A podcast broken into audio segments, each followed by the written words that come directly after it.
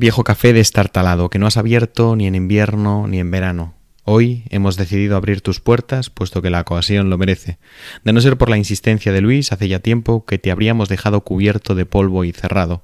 Pero no solo ha sido la pasión de un Luis ocupado, también ha sucedido algo extraordinario, que un fenómeno de masas en el mundo hispanohablante como es Agustín Laje concediera a Luis la entrevista que os dejaremos oír a continuación. Queridos oyentes, hace tiempo que no nos encontramos.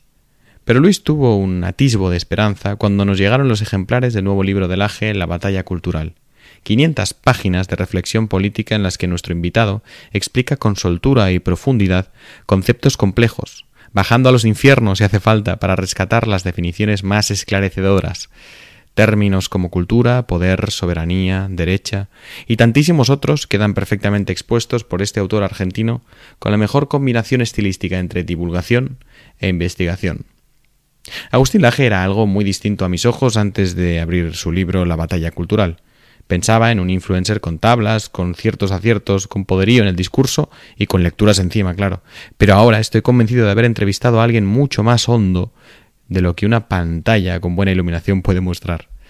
Sé que esto último no es quizá lo que el AGE quiere transmitir a sus seguidores. Él está convencido de que el mundo digital es un terreno dispuesto para la conquista, que es un terreno en el que hay que ganar metros para poder transmitir conocimientos que están quedando a la sombra, apartados de los grandes medios. Pero ya no hay nada más grande que Internet ni nada más visto que un vídeo. Agustín lo sabe y por eso ha condensado gran parte de su libro en un documental que ha publicado recientemente y que se titula Querida Resistencia. Yo os recomiendo el documental, por supuesto, pero os garantizo que consultar el libro La batalla cultural es un gesto fecundo que puede ayudaros mucho a comprender la labor que desempeña Agustín y el calado de sus reflexiones. En fin, cafeteros, ya me conocéis, que bailo tradicionalismo de salón, pero ni de lejos puedo dar lecciones a nadie sobre casi nada. Sin embargo, en el amplio espectro de la derecha me admira el derroche de esfuerzo intelectual que realizan amigos liberales, conservadores e incluso a algunos cuya ideología no sabría ni describir a ciencia cierta. No se trata de ser sectario, hay personas a la izquierda que podrán detener nuestra mirada en ellas, y habrá merecido la pena seguramente. Sin embargo, Laje es un ejemplo que se repite mucho en la derecha.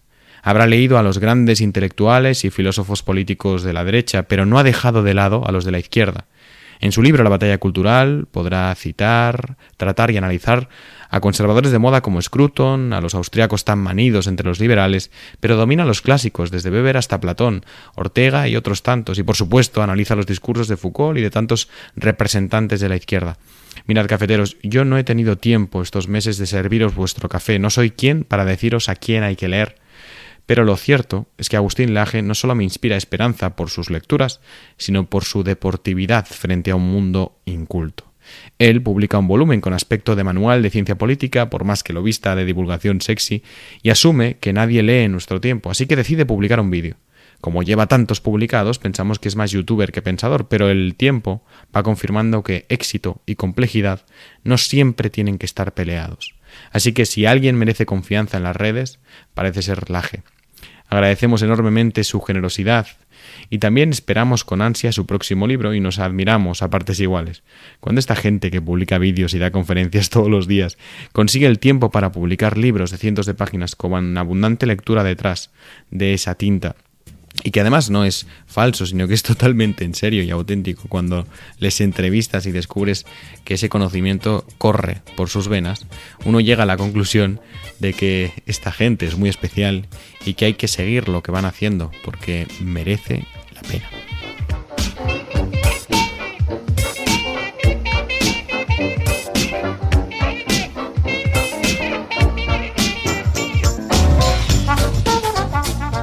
Estamos aquí con Jaime. ¿Qué tal, Jaime? Hola, ¿qué tal, Luis? ¿Cómo estás? Y con Agustín Laje, al que quiero agradecer especialmente que esté aquí y que podamos hablar de, su libro. ¿Cómo estás, Agustín? ¿Qué tal, Luis? ¿Qué tal, Jaime? Bueno, es un gusto poder tener este diálogo con ustedes. Gracias por la invitación. Yo te comentaba fuera de micro que, que, la verdad, o sea, estamos encantados porque ha sido ha sido súper fácil concertar esta entrevista y nos has puesto todas las facilidades y te lo agradecemos muchísimo. Y, bueno, y la verdad es que ha escrito un libro que, que, lo comentamos también, es un libro que es largo, que, que es, es, es, denso en algunos aspectos. Yo creo que es sorprendente en, en, otros muchos, y a veces yo mientras lo leía en algunos aspectos, cuando trata sobre todo, porque el libro se llama La batalla cultural, reflexiones críticas para una nueva derecha. Y todo, todos los conceptos del título están más que, más que profundizados. O sea, no, no dejas nada sin atar. O sea, empiezas hablando de qué es la cultura, luego llamas profundamente tres acepciones de cultura, luego explicas qué es la batalla cultural, que entiendes que tienes la batalla cultural, luego incluso cuando hablas de la derecha y te pones a explicar la derecha y la izquierda, a definirlo, que es una cosa que yo creo que muchos hemos pensado. O sea, muchos hemos, pensado si la categoría de derecha e izquierda es útil o no es útil. Pues tú profundizas de manera muy exhaustiva y acabas entendiendo, bueno, que nueva derecha sería lo que tú entenderías como una categoría útil. Yo hace, hace poco estuve en una, tertulia con, con, un catedrático aquí de, de, ciencias políticas de Barcelona y hacía una reflexión al respecto, sobre todo de esta filosofía posmoderna, que le preguntaron, cuando te vienen los alumnos y te dicen, oye, me estoy leyendo a Foucault, me estoy leyendo a Derrida, me estoy leyendo a, todos estos, ¿tú qué les dices? Y hizo una reflexión que a mí me parecía interesante, que dijo, Mira, yo estoy en un punto de mi vida en que parece que en la universidad nos pasamos más tiempo desmontando la chatarra de los demás que haciendo universidad, ¿no? Como diciendo que, que ya pasaba directamente de toda esa filosofía que solo como que te hacía perder el tiempo, ¿no? Y a mí me, pareció, a mí me pareció súper interesante, ¿no?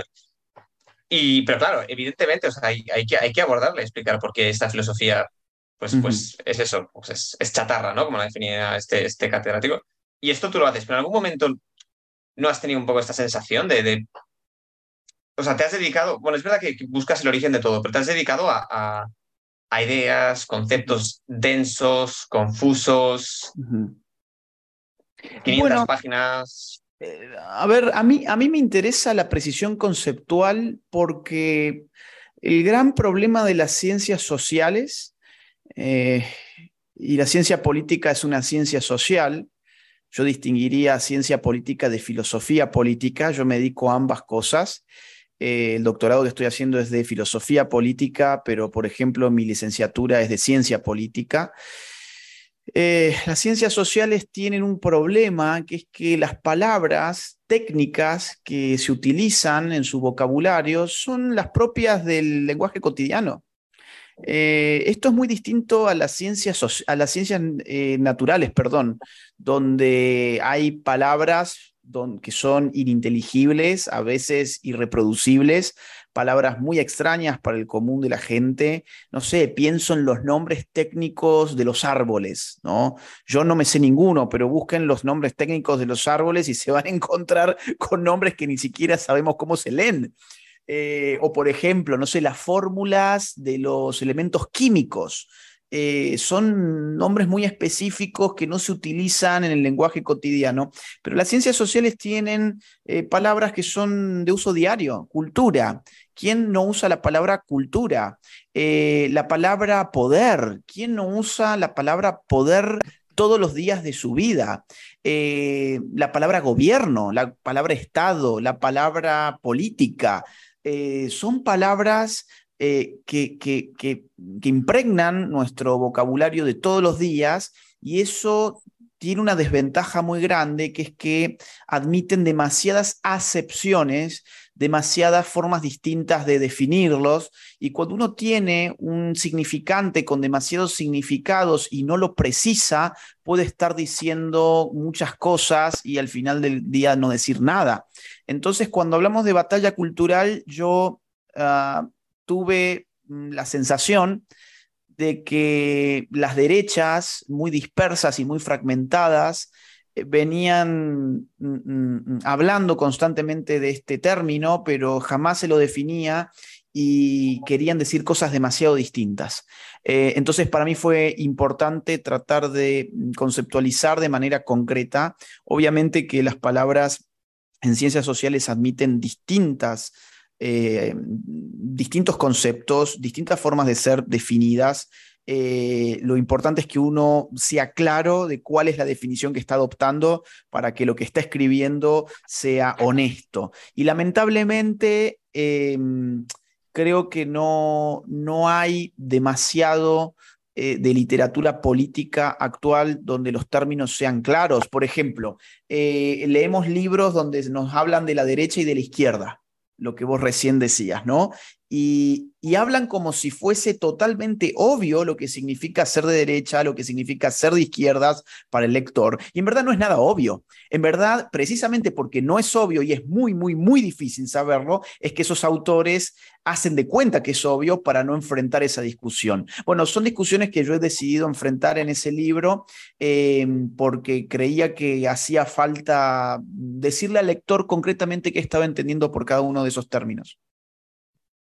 No, y de manera exhaustiva. De hecho, comentábamos ¿no? que, que en, o sea, eres muy conocido en, Hispanoamérica, en España algo menos, aunque, aunque tienes también tu, público. Entonces, estaba buscando yo en Wikipedia para saber exactamente de dónde venías. Tal vez era la mejor idea, porque quería saber dónde habías estudiado y demás. Entonces, quería, y he pensado que era una buena manera comentar lo que dicen de ti en Wikipedia con, con lo que explicas, porque, porque tienen cosas que ver, sobre todo al principio. Entonces, si no te importa, lo, leo, ¿vale? Claro, adelante, adelante. Agustín Lajarrigoni es escritor, politólogo y conferencista argentino de extrema derecha. Entonces te pone extrema derecha y te pone seis citas. Sí. Entonces vas a las citas y las citas son artículos de, pues de, periódicos que, yo no conozco. Vamos, yo no conozco ninguno. bueno, el Congreso de la República de Guatemala también. Luego no sé qué. Caben dos posibilidades: que sean periódicos de extrema izquierda o de extrema derecha, ¿no? Que estén contentos de que Agustín esté ahí. Pero mira, estaba pensando que Luis, en, la contraportada del libro, en la membrete está aquí explicada la, la, biografía y no pone, Agustín, no sé por qué, no pone lo de extrema derecha. en el libro has decidido no ponerlo, ¿no? bueno, esa es la versión oficial, la del libro es la versión oficial. La de Wikipedia es la que me escriben mis, mis enemigos políticos, evidentemente. Pero esto, esto no se puede cambiar, o sea, porque a mí me parece, o sea, yo he leído eso y esto que claramente lo ha escrito alguien que no te, no te tiene mucha estima, pero luego hay un momento, o justo a la cara aquí, es uno de los ideólogos latinoamericanos de la teoría de la conspiración denominada marxismo cultural. O sea, es la primera vez que escucho que es una teoría de la conspiración esto. No, y aparte hay algo más grave ahí, que es que yo muy rara vez he utilizado el término marxismo cultural. De hecho, eh, eh, el libro donde yo trato esa temática a la cual ellos se refieren se titula El libro negro de la nueva izquierda, no se, titula el libro negro del marxismo cultural. Y de hecho, en todo el libro, en todo lo que me corresponde a mí de ese libro, está utilizado una sola vez el término marxismo cultural entre comillas. ¿Por qué entre comillas, porque quiero, quiero marcar que es problemático. Después es cierto que en un video, yo para simplificar el asunto, era un video de seis minutos, eh, le titulé eh, Marxismo Cultural. Ahora, que yo haya impulsado una teoría de la conspiración de un marxismo cultural es un absurdo, pero evidentemente en Wikipedia tienen ah, permisos para publicar y editar determinadas personas que, bueno, tienen ese poder, yo no lo tengo y por eso es que no tengo capacidad de modificar eso. Tampoco me quita el sueño, voy a aclarar, que me digan de extrema derecha me mueve a la risa. La otra vez en una entrevista en un medio importante de México, un medio, dicho sea de paso, financiado por el Estado, obviamente, este, con periodistas que juegan a ser revolucionarios con sueldo del Estado, me, me dice para... ¿En serio? ¿Existe esta, clase de periodistas, no me lo puedo creer. Pues será, allí, ¿no? En Argentina. Esa, esa, es una fauna que se puede encontrar en todo, en todo el mundo, creo yo, por lo menos en todo el mundo occidental, en todas partes. Acá tienen la sexta, bueno, en fin. Eh, digamos, es una fauna que lamentablemente se ha expandido como una epidemia, ¿no? Y, y, y, este periodista mexicano me decía, ah, he leído en Wikipedia que eh, sos calificado de extrema derecha. ¿Qué tenés para decir sobre eso? Y yo ya, como esto ya me mueve un poco a la risa, eh, lo que le respondí en ese momento es, no, yo estoy muy enojado con ese, con, con, ese término. Yo no soy de extrema derecha, yo soy de ultra, mega, super derecha. Y el tipo, y el tipo me miraba como, eh, este loco, ¿qué le pasó? Porque ellos esperan que uno corra, ¿no? Cuando ellos te dicen, vos sos de extrema derecha, ellos piensan que vos te vas a hacer pisa encima, que, que, vas a, que vas a bajar la cabeza, vas a bajar la mirada y le vas a pedir disculpas por haber nacido. Eh, bueno, no, yo me lo tomo un poco más para la risa, los enfrento y me divierto con las caras que ponen. Yo, yo debo reconocer que, me, me llama la atención o sea, la, entereza que tienes para estar día sí día también en, en estos, en estas, pues estos mm, medios de televisión, medios de comunicación, debatiendo, sobre todo con, este nivel argumentativo, porque claro, o sea, si lo que...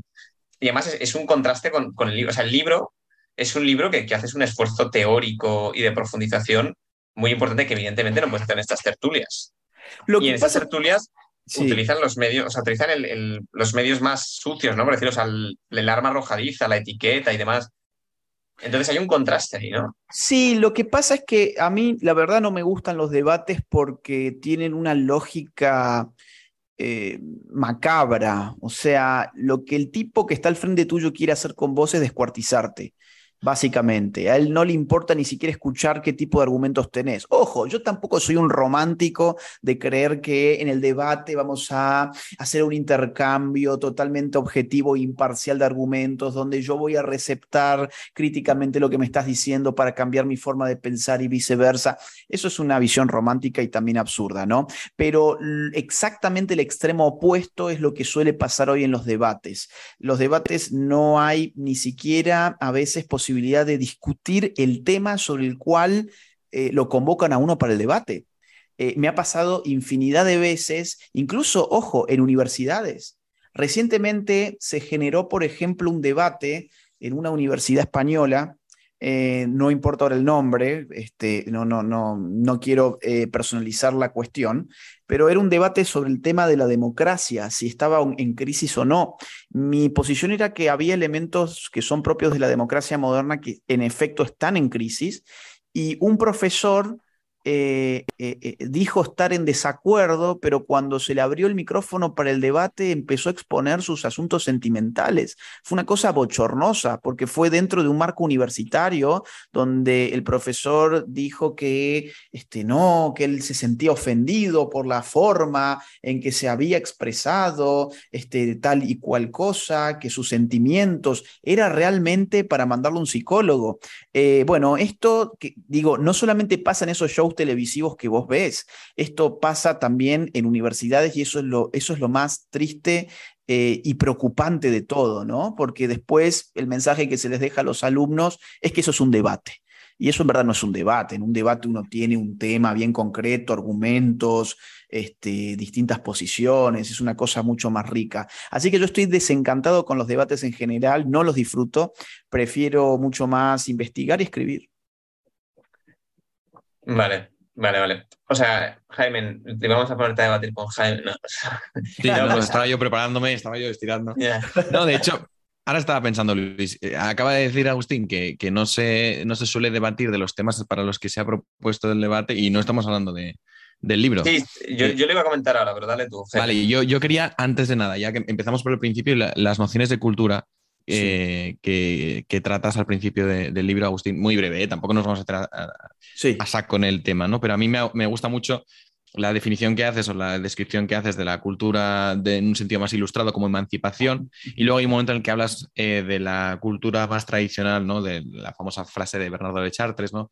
Y me gustaría saber hasta qué punto hay una oposición, ¿no? Porque mm, eh, en mi mm. cabeza o en mi, en, mi ambiente o en mi, círculo de amigos y, intelectual, si podemos decirlo así, siempre hay una lucha interna entre lo que aporta el liberalismo desde el punto de vista cultural, ¿no? lo que aporta la tradición ilustrada y después liberal, y lo que ya tenía la, la, idea de cultura tradicional eh, previa. ¿no? ¿Tú crees que se pueden compaginar o que chocan? Porque al fin y al cabo la emancipación de Kant y los demás eh, viene a liberarse ¿no? de esa tradición. Sí, en efecto, yo creo que son mm, en muchos puntos antitéticas, porque de hecho la noción de cultura tradicional va a ser recuperada después por la reacción romántica.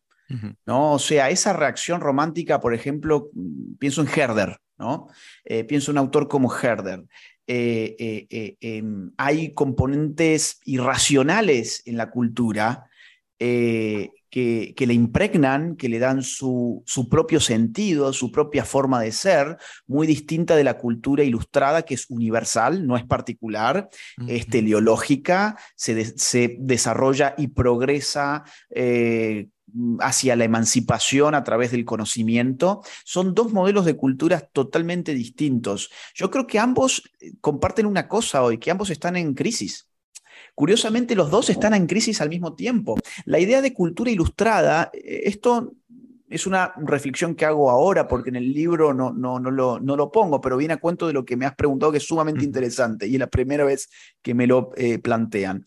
Em, la cultura ilustrada hoy está en jaque porque genera una jerarquía. Hay personas más cultas, hay personas menos cultas, eh, y hay personas totalmente incultas, ¿bien? La cultura se va adquiriendo conforme al esfuerzo eh, personal, eh, en un sentido moral, en un sentido intelectual, en un sentido sapiencial. Em, y eso es muy hostil para el igualitarismo dominante.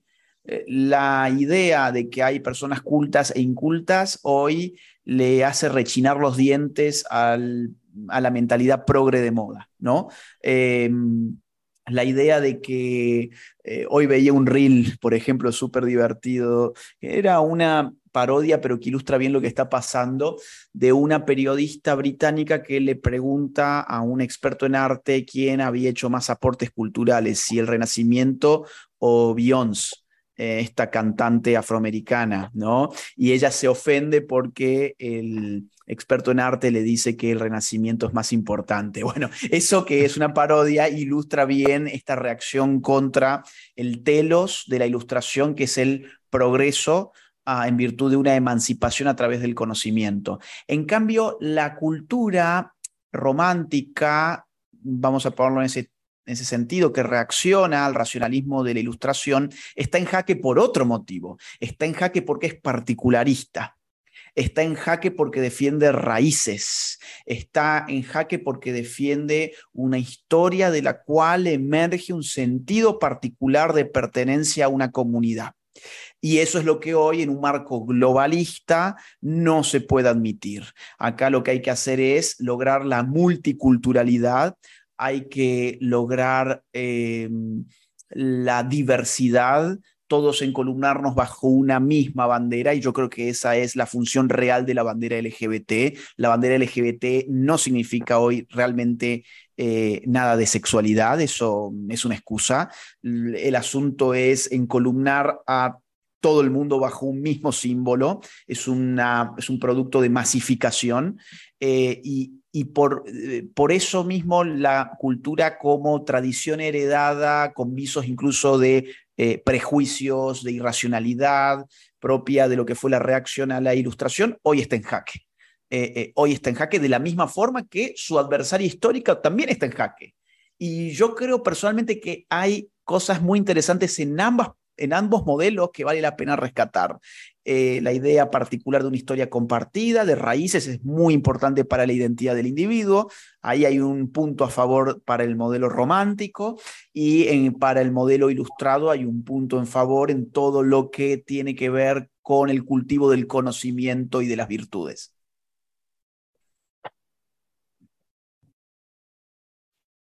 No sé si ha quedado más o menos. Sí, sí, totalmente. Sí, sí, lo veo, lo veo claro. Eh, yo es por, no pisar a Luis, que tenías una pregunta, ¿verdad, Luis? Sí, o sea, yo, quería continuar, perdona el caos, ¿eh? pero yo quería continuar con lo de, lo de Wikipedia, pero corregirlo. O sea, en el sentido de. Porque, o sea, tú no te definirías como de extrema derecha, entiendo, pero, pero es verdad que en el libro tú dices que después de, ponderar, dices, yo creo que, que, es una categoría útil la derecha. Sí. Consideras. Lo que pasa es que yo en la extrema derecha yo pondría otro tipo de derechistas. Estas son categorías móviles, son categorías históricamente móviles, es lo primero que hay que entender. O sea, lo mismo, lo que hoy llamamos derecha no es lo mismo que se llamaba derecha eh, en la Revolución Francesa, por ejemplo.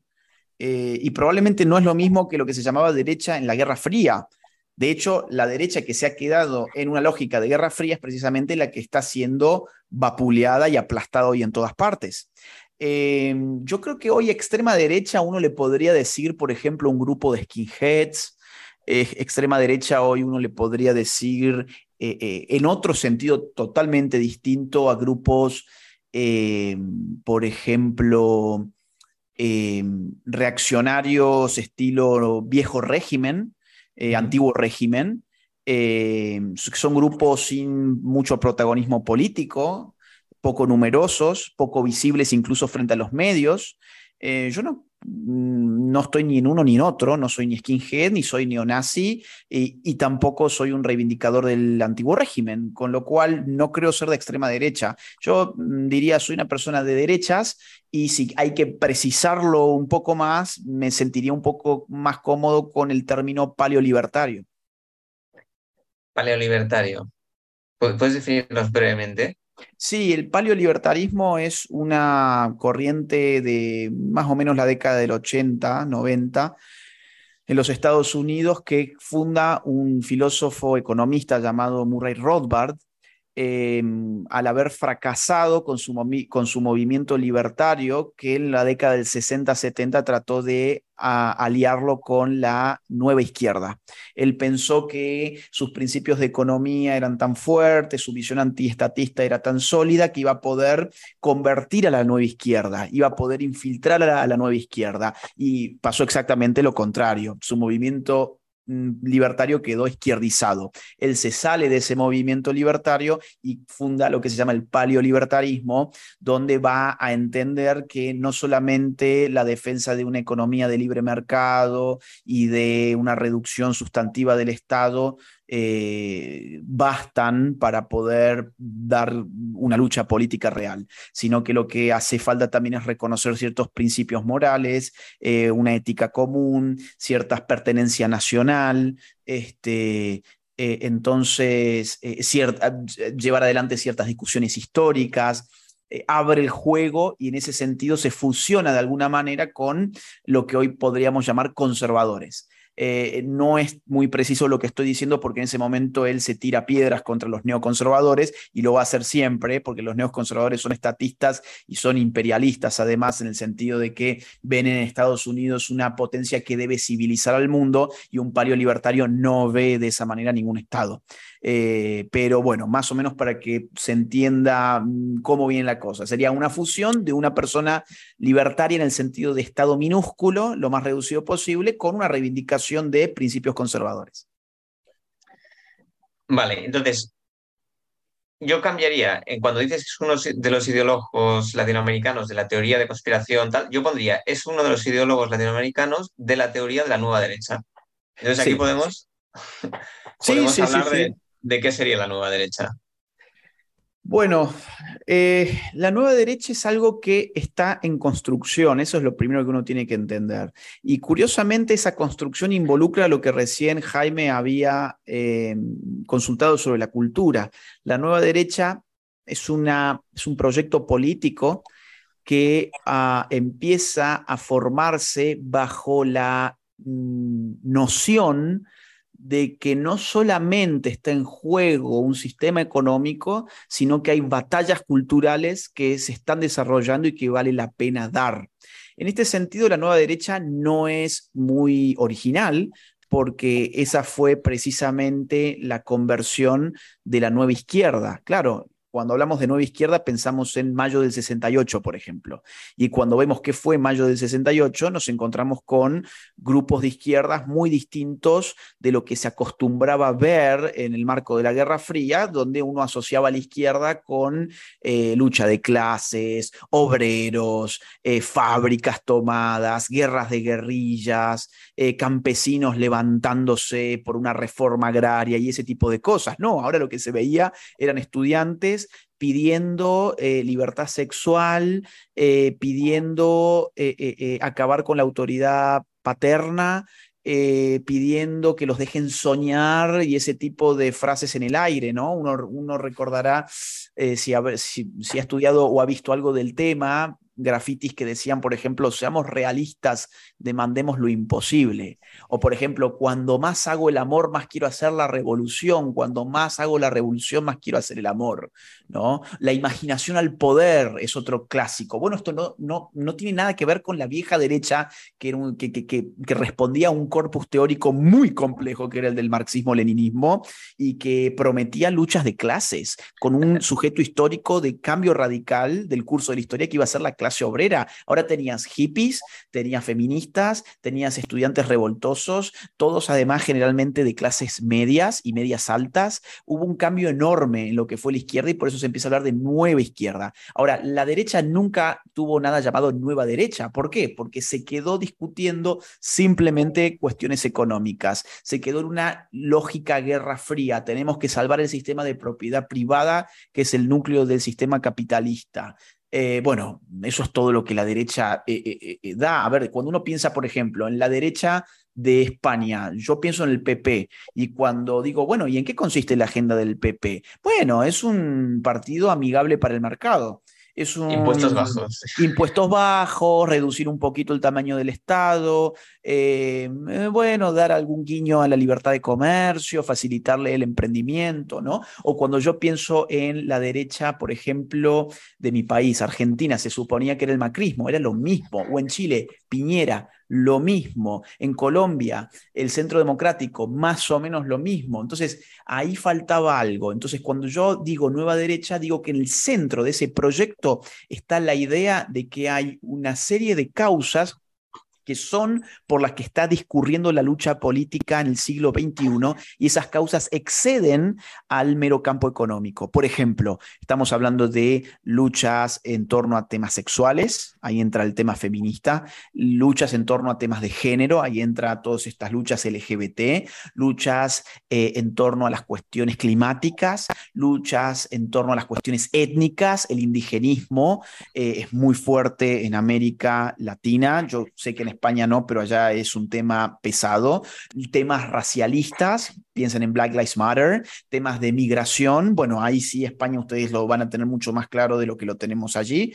Eh, entonces hay muchos, uh, muchas disputas políticas que ya no son las de la Guerra Fría y que precisan de un nuevo proyecto de derechas que se haga cargo de eso, porque si no, si no al final de cuentas lo que hemos tenido hasta ahora, ¿sabes qué es? Es un arco político, un segmento político muy aburrido, porque vos tenías izquierda, centro izquierda, centro y centro derecha. Bien, al no tener derecha, el centro derecha se iba cada vez más pareciendo al centro y el centro se iba pareciendo cada vez más al centro izquierda y el centro izquierda se iba pasando cada vez más a la, izquierda. Todo el eje se iba corriendo hacia la izquierda. Pensá en Vox. Cuando aparece Vox en España, ¿qué hace? Equilibra más o menos la cosa porque el PP ya no le va a salir gratis adoptar todos y cada uno de los elementos de una agenda progresista. Y ahí aparece, por ejemplo, Ayuso, ¿no? Eh, eh, eh, a cumplir un rol en Madrid muy claro que es el de estabilizar o en el caso de mi país, Argentina, no sé si le suena Javier Milei. Bueno, ahora el macrismo, o sea, eh, la gente del espacio de Mauricio Macri está jugando a ser antiprogresista.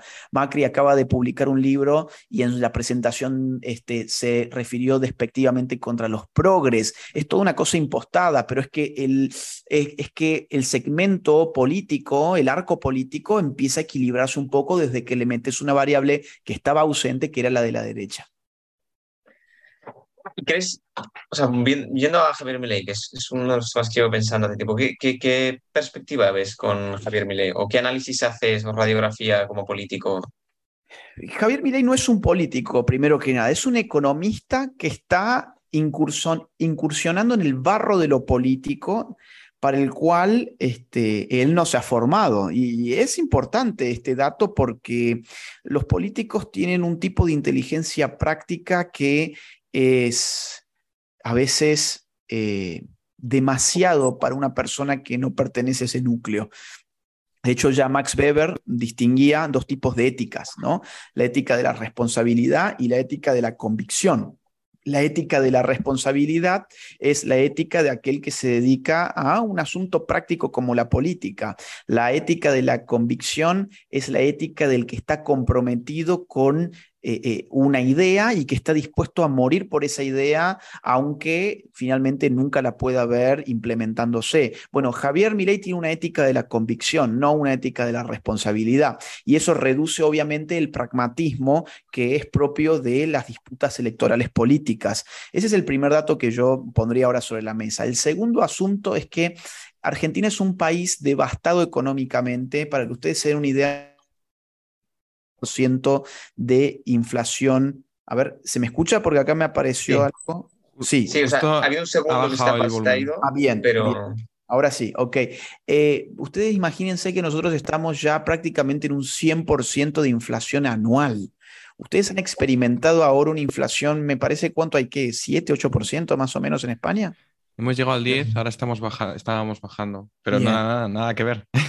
imagínate, imagínate 10 veces más. Mira, te cuento algo, yo tengo que volver a Argentina ahora en diciembre. Yo estuve en agosto. Yo sé que cuando llegue a Argentina ya no voy a reconocer los precios.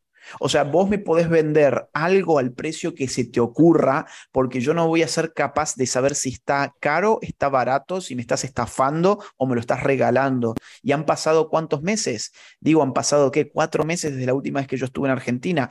Eh, cuando tenés ese nivel de inflación, vos no podés planificar ni siquiera el corto plazo. Cobrás tu salario y tenés que salir a consumirlo, porque el mes que viene vale realmente menos. No podés hacer cosas, no podés ahorrar, no podés planificar tu vida bueno, en ese contexto, claro, el mensaje libertario de Javier Milei eh, mm, funciona como un soplido de aire fresco, porque la gente se ha acostumbrado a una crisis que cada vez se acentúa más, que cada vez empobrece más a las personas, y aparece aquí un ah, economista con el pelo batido, con aspecto de loco, y además que lo retratan de esa manera, eh, y dice, yo voy a reventar todos los parásitos de la casta política, y es un discurso que eh, ha tenido afortunadamente mucho, mucho éxito, y él hoy es una opción electoral real, no es una cosa que esté así en el aire, es eh, de seguro la tercera fuerza en Argentina, pero ya las encuestas están mirando cómo su imagen tiene, no tiene techo, está creciendo, creciendo, creciendo, y ya en algunas encuestas se lo muestra por encima de Cristina Kirchner, por ejemplo. Lo que tiene como debilidad Javier Milei es que no tiene un espacio político eh, consolidado.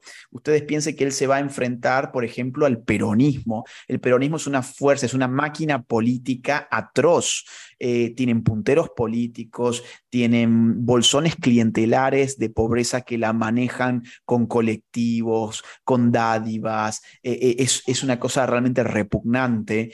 tienen militantes para hacer todo el trabajo, el limpio y el sucio también, tienen equipos de fiscales. Bueno, el caso de Javier está recién empezando a armar una estructura política, eh, con lo cual eh, esa sería, creo que yo, eh, yo creo que esa es su principal mm, debilidad.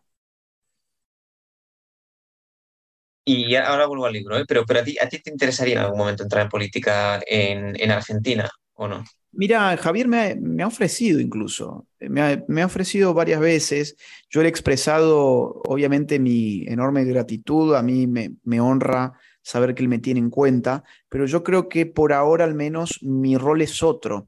Creo que uno de los grandes problemas que ha tenido la derecha desde siempre es que no ha visto estas cuestiones de manera internacional. Eh, fíjate qué distinto pasa con la izquierda. La izquierda desde el momento uno de su existencia empieza a mirar afuera. La Revolución Francesa es el contexto, recién lo decíamos, donde estas categorías emergen. Izquierda-derecha son categorías que aparecen en el año 1789, en una discusión en el marco de la Asamblea Constitucional, ¿bien? De la Asamblea Nacional, perdón, que estaban pensando la eh, Constitución. Em, y, y ahí se dividen los diputados, unos hacia la izquierda, otros hacia las derechas, de acuerdo a sus posiciones ideológicas. Eso va a llegar hasta el día de hoy, tanto así que seguimos hablando con esos términos. Ahora bien, después de la Revolución Francesa, durante la Revolución Francesa, la izquierda, la izquierda de la Revolución Francesa, impulsó una, o sea, guerras en el resto de Europa para impulsar su modelo político. O sea, ya desde el inicio de la Revolución Francesa vos tenés esta gente una mentalidad universalista, es decir, somos el futuro del mundo, el mundo tiene que replicar lo que nosotros hemos hecho acá, nosotros somos el ejemplo de la libertad, el ejemplo de la razón con R mayúscula. Bueno, en la Guerra Fría vas a tener algo muy parecido también. O sea, la Unión Soviética, a menudo se dice Estados Unidos era imperialista. Eh, bueno, Estados Unidos en todo caso era imperialista en un sentido económico, comercial, que era lo que él más le interesaba, el asunto comercial. Pero la Unión Soviética era también imperialista en un sentido claramente ideológico, es decir, había que exportar la revolución del obrero porque así estaba marcado en los anales de la filosofía, de la historia, del marxismo, leninismo, y, vamos a armar guerras de guerrillas aquí y allá, y la Unión Soviética está mirando lo que pasa en Cuba, etcétera, etcétera, ¿no? Fíjate que cuando, el, perdón por hacerlo tan largo, pero creo que vale la pena este, para que la gente, digamos, sepa incluso lo que pasa ahora en América Latina. Cuando se está cayendo ya el, muro de Berlín y se, y, se, y se, empieza a caer la Unión Soviética, eh, Fidel Castro organiza con Lula da Silva, quien acaba de ser elegido eh, presidente de Brasil, por muy poquito, pero fue elegido él, eh, crean el Foro de San Pablo, una estructura internacional de apoyo de los grupos y partidos de izquierdas de toda América Latina.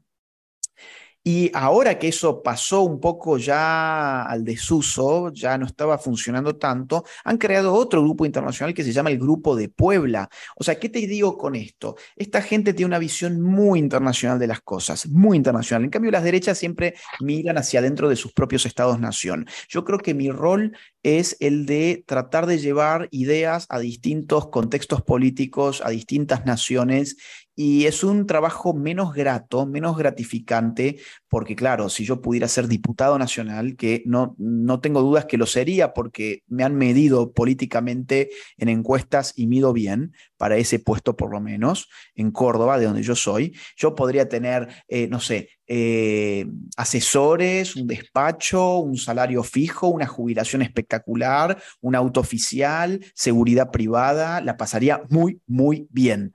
Eh, bueno, mm, digo, me sería más grato material y objetivamente, pero creo que para la causa hoy es mejor que yo esté tratando de ayudar en distintos países y viajando de acá para allá, tratando de ir ayudando a distintas fuerzas políticas y grupos políticos, a veces minúsculos, que están tratando de crear algo. Por ejemplo, estoy ayudando ahora con amigos de República Dominicana a que levanten un partido de nueva derecha y así me la paso yendo de aquí para allá y creo que hoy esa es la misión que yo tengo. Entonces, o sea, esto me parece súper interesante ¿eh? y, esta causa que, que, estás persiguiendo. Luego, luego comentar, que esto lo hemos comentado fuera de micro, estás haciendo un documental que explicará el libro de una, de una manera un poco más sencilla. Sí. ¿Verdad? Sí, a ver, pasa que el libro es un libro de más de 500 páginas, ¿bien? La gente hoy no está muy abierta a leer y mucho menos a leer cosas largas. Vos pensás que los grandes hits de la filosofía de los últimos años son libritos que tienen 90 páginas de un filósofo surcoreano llamado Byung-Chul Han. Eh, ojo, son buenos, ¿eh? a mí me gustan, de hecho están bastante citados. Sí, están varios de ellos citados, hay cosas aparte con las que concuerdo. y, más aún, te voy a decir más, ese filósofo para mí tiene mucho más de conservador de lo que sus lectores creen. Sus lectores habitualmente eh, suele ser gente más bien progresista, que es la que más interesada además está en estos temas, eh, pero hay toda una vena conservadora en Byung-Chul Han que yo no entiendo cómo ellos no se dan cuenta. Pero bueno, más allá de esa digresión, eh, el punto es que, claro, 500 páginas es un libro que tiene su complejidad, eh, estuvo escrito, yo lo pensé cuando lo escribía para sobre todo gente que estudiara ciencia política o ciencias sociales en general y que, bueno, este, pudiesen tener algún libro que explicar estos temas. Yo no veía muchos libros explicando puntualmente este tipo de cosas eh, y me pareció buena idea escribirlo y me llevó muchos años además, muchos años. Em, ahora, claro, yo me doy cuenta que hay gente que, insisto, no está dispuesto mm, a lidiar con un libro largo eh, con un libro complejo.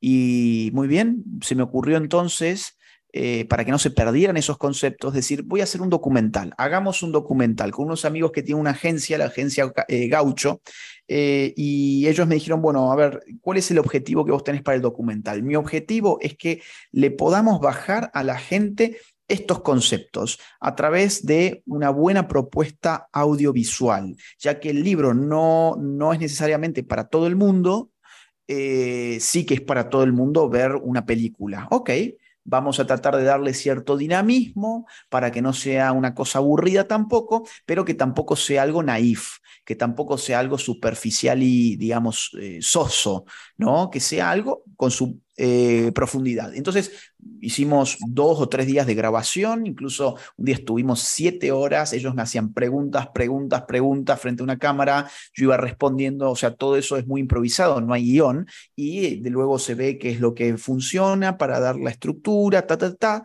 se edita y ahí salió, y salió el día de hoy. Y mira, en este momento, a ver, esto lo, esto lo estamos grabando miércoles 9 de noviembre y en este momento son las 11 y 50 de la noche en España.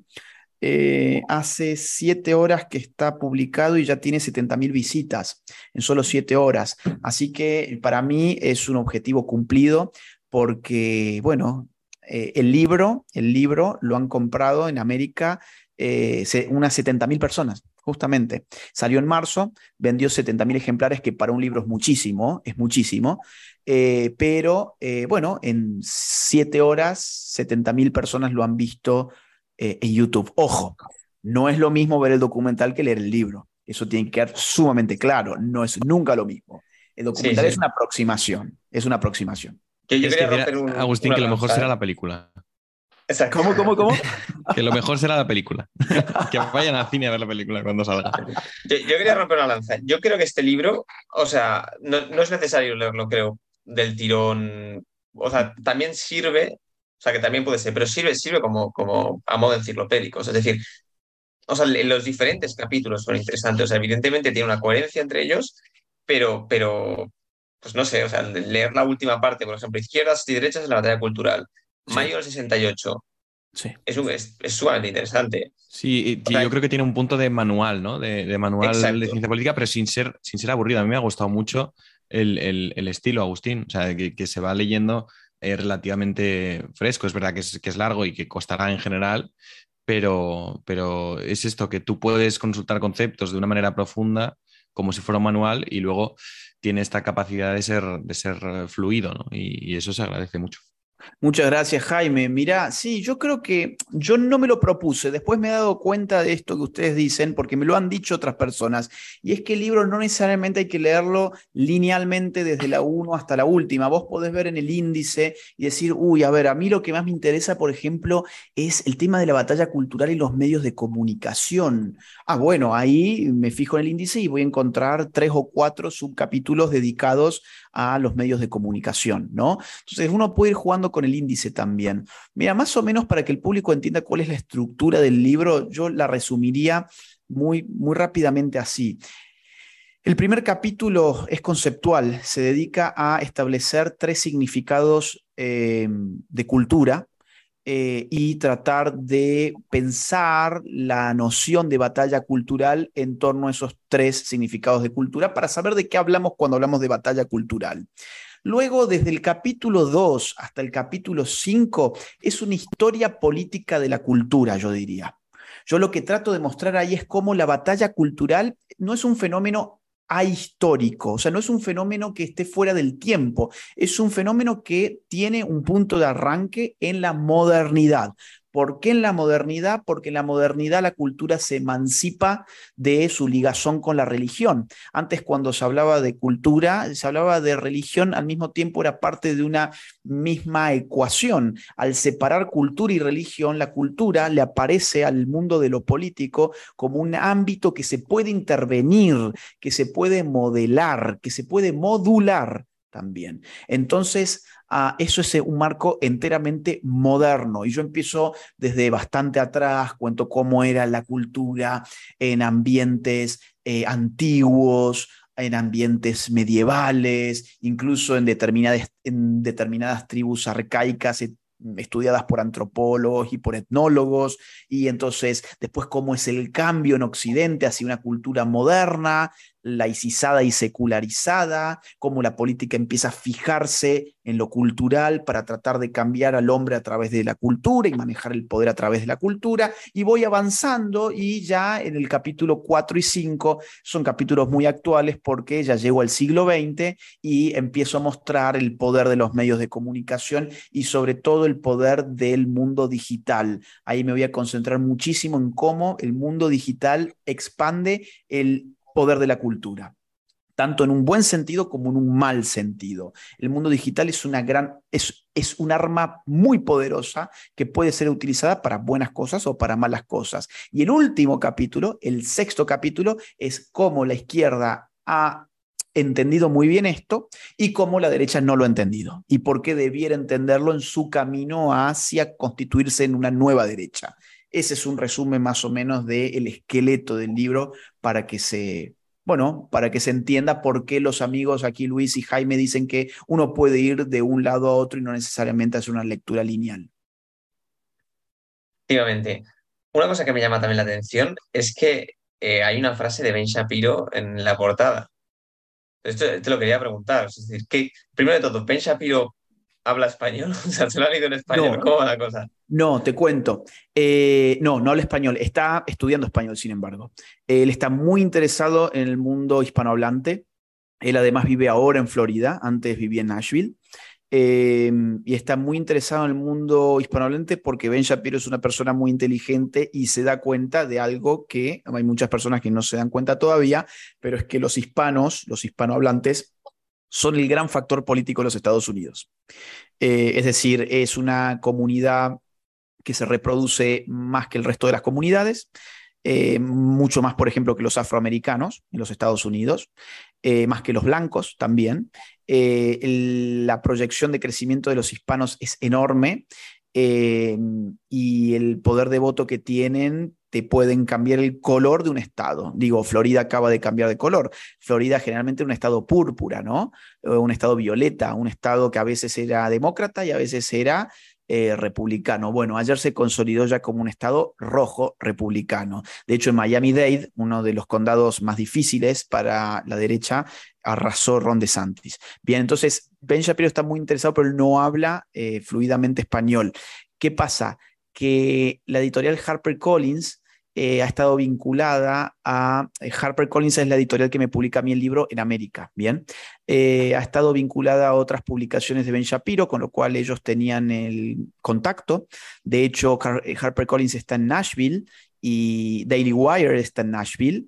Ah, ben va a Nashville bastante seguido porque Daily Wire es el medio de comunicación del cual es él el dueño, creador, digamos. Entonces, eh, bueno, se pudieron establecer los contactos, se le tradujo el libro a, Ben Shapiro, el libro no está en inglés, se lo tradujeron al libro a Ben Shapiro para que él lo pudiera leer y para que pudiera hacer un comentario.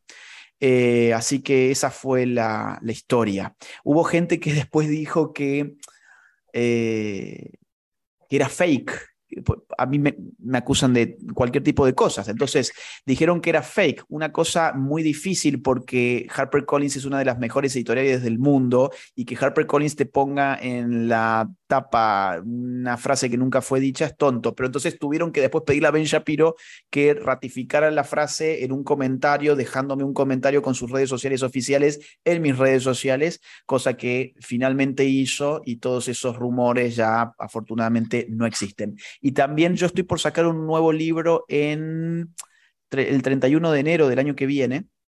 El título es Generación Idiota y hoy justamente recibí de Ben Shapiro también una, una, una frase que va a ir de él en la, en la contratapa. Yo quería un prólogo, te cuento, intentamos que fuese un prólogo, pero no se pudo por temas de tiempo y de agenda. Ellos están con todo el tema de las elecciones, fue imposible.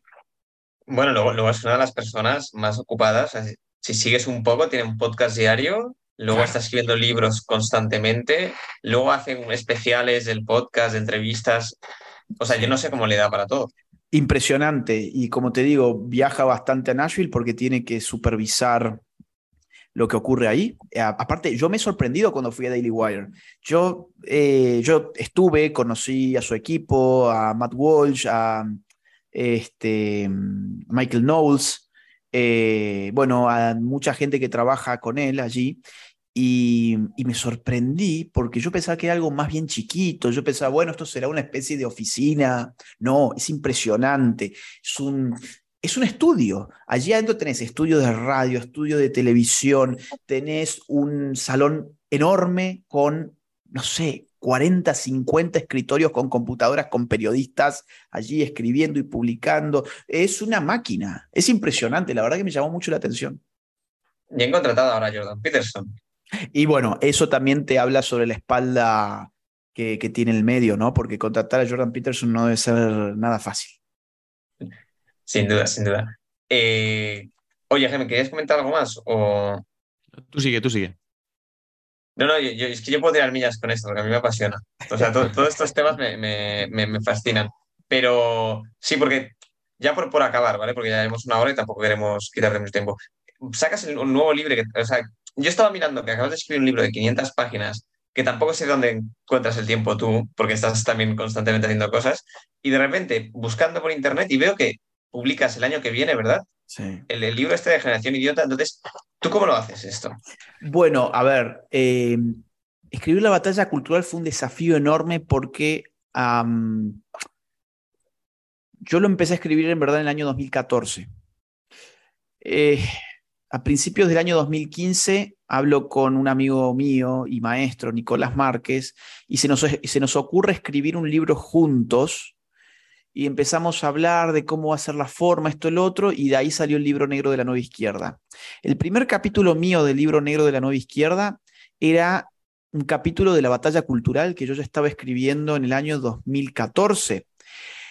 Y dije, bueno, no, no, no, esto cierra perfecto para el libro negro, lo vamos a poner en el libro negro. Bien. Se publica el libro negro en el año 2016 y ese libro explota. Yo ya no, no sé sinceramente cuánto lleva vendido porque se ha pirateado incluso, o sea, físicamente está pirateado en todas partes. Bueno, no sé cuánto, pero mucho. Ha ido muy bien.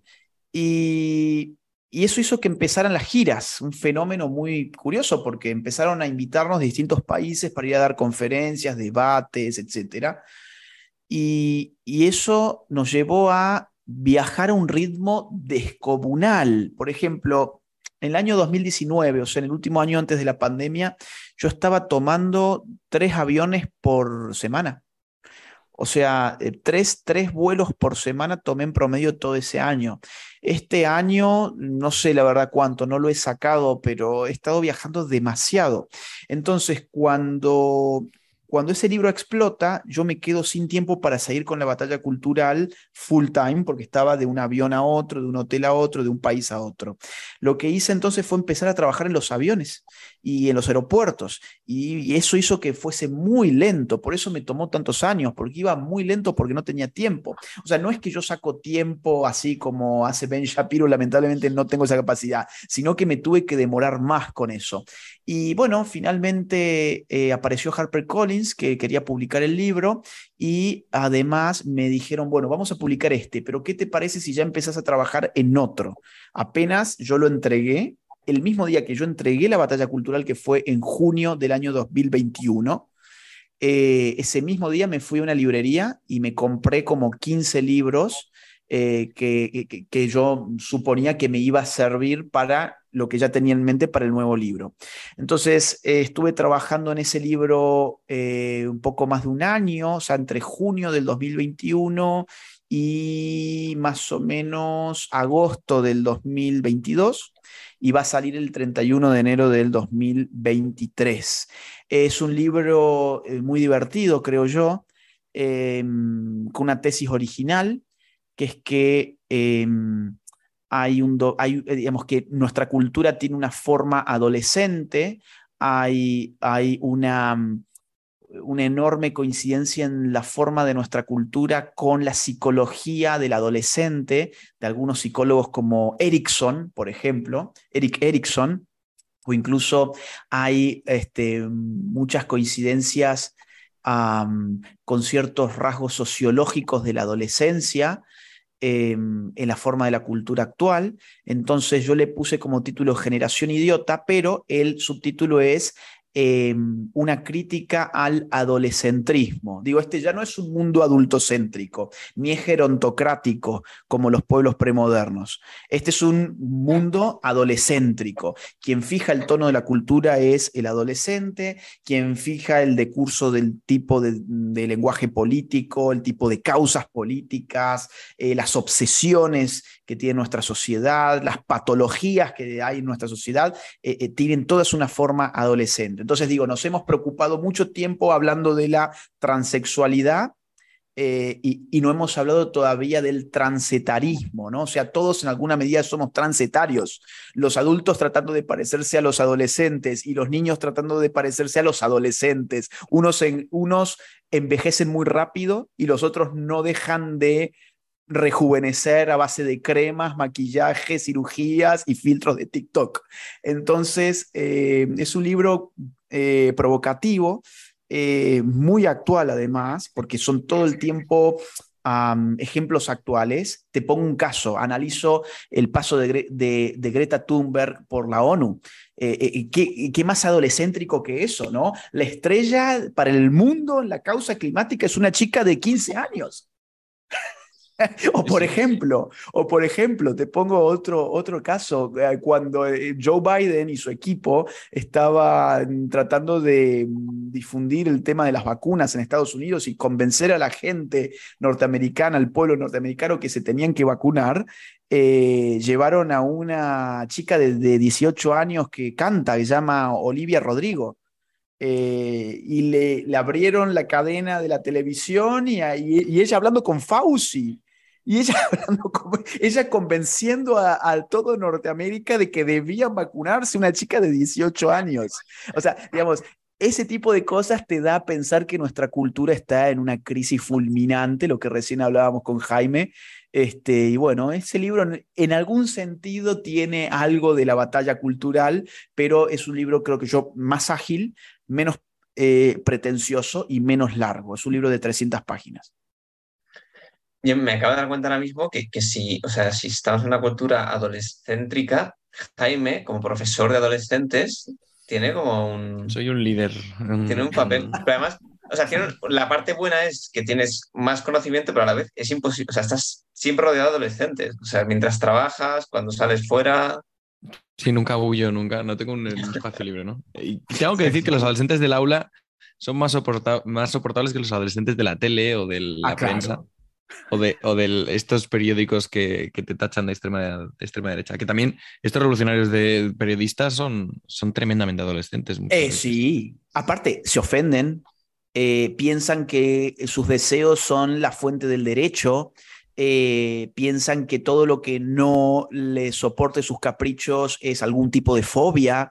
es decir, incluso la política hoy es adolescéntrica. No sé si vieron ustedes el se, me viene ahora a la cabeza porque eso está muy fresco, el candidato demócrata para la gobernación de Texas haciendo sus videos de TikTok bailando. Eh, es impresionante, o sea, eh, eh, bailaba de una forma tan ridícula, pero digo, ¿cuál es el cálculo de campaña política acá? Búsquenlo después. El tipo bailando así, vos decís, ¿y, qué es esto? Bueno, ¿qué es eso? Es política adolescéntrica, ¿no?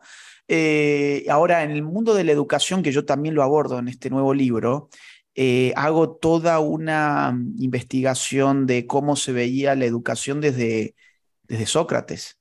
Hay un diálogo eh, platónico de los diálogos mayores que es Protágoras, donde Sócrates eh, le dice un amigo suyo que quería que un sofista muy conocido lo instruyera, le dice, no estás considerando tu alma.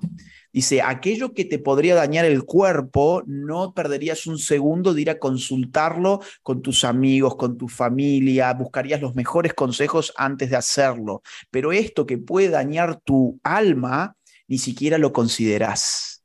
Bueno, eh, para mí es impresionante porque esto es totalmente eh, eh, eh, digamos así, fuera de nuestro tiempo. Esto suena como... A ver, perdón. Se ha justo. Esto suena digo, esto suena, ¿me están hablando de religión? ¿Me están hablando de alma? ¿Qué es eso? No, no, no. Cuando andás en el tiempo y llegás, por ejemplo, al Renacimiento, Erasmo tiene cartas sobre la educación, donde también eh, reprende a amigos suyos a que busquen una buena educación para sus hijos porque el alma del hijo está en juego. Ellos entienden además alma por las facultades de la inteligencia y de la voluntad, ¿no? Entonces es demasiado rico porque andás un poquito más en el tiempo y llegás a Locke. Locke, su tratado sobre la educación es para formar un caballero.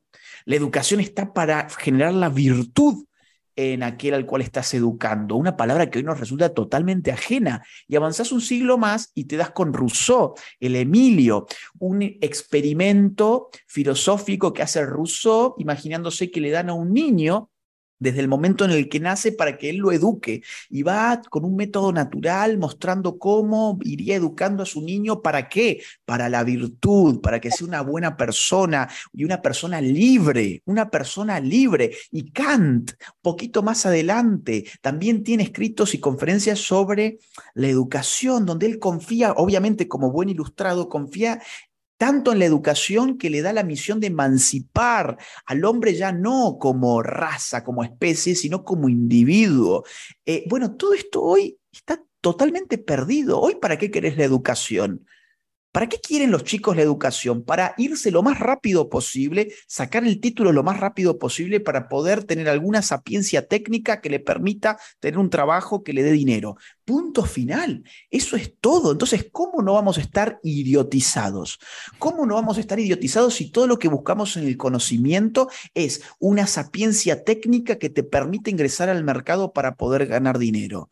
Digo, no está mal querer ganar dinero, no está mal, hay que hacerlo para después no vivir de los demás, evidentemente, pero el conocimiento es algo mucho más rico y toda nuestra tradición occidental, desde Sócrates, y eso es lo que trato de mostrar en ese subcapítulo, es un subcapítulo hasta hasta, hasta, el siglo XIX, eh, eh, eh, había una confianza en la educación que hoy se ha perdido. Hoy todo lo que importa es tu TikTok, tus likes este, y el trend topic.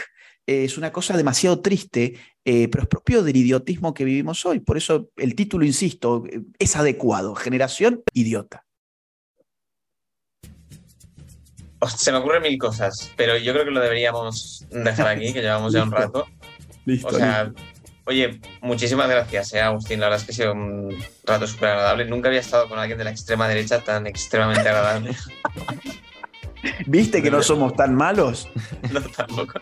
¿Viste, eh, ¿viste Que, los, que, que, los, extremistas fundamentalistas medievales y reaccionarios de la extrema derecha eh, podemos ser buenas personas? De, vez en cuando, de vez en cuando. No, yo, no, yo esperaba pasa mucho. Con, teorías conspiratorias y tal, pero no. Bueno, bueno, es que pasa, pasa que, no, que no me has preguntado por los ovnis. Ah. Pero, pero. queda, queda pendiente. Pero como ya, como ya no hay tiempo, yo no te puedo contar de mi teoría de que Biden en verdad es un reptiliano. Pero bueno, eso te lo comentaré en otro podcast. Así en Wikipedia me suman algo allí también. Así ponen como fuente, ¿viste? ¿Viste que, las fuentes que no conocías vos, bueno, ahora van a poner una que sí conocen que es tu programa de podcast. Sería, sería guay. Creo que seríamos la primera vez citados en Wikipedia. Muy Oye, pues nada, lo dejamos aquí. Muchísimas gracias. Bueno, gracias. Y para la gente de España que esté interesada en el libro La Batalla Cultural, sepan que ya está eh, en todas las librerías del país. ¿sí? Pídanlo y regálenlo para Navidad. Puede ser un muy buen regalo. ¿eh? Gracias por todo, Jaime. Gracias, Luis. Ha sido un enorme gusto para mí. Un abrazo y hasta la próxima. Lo dejamos en el enlace. Hasta la próxima. La próxima, un abrazo.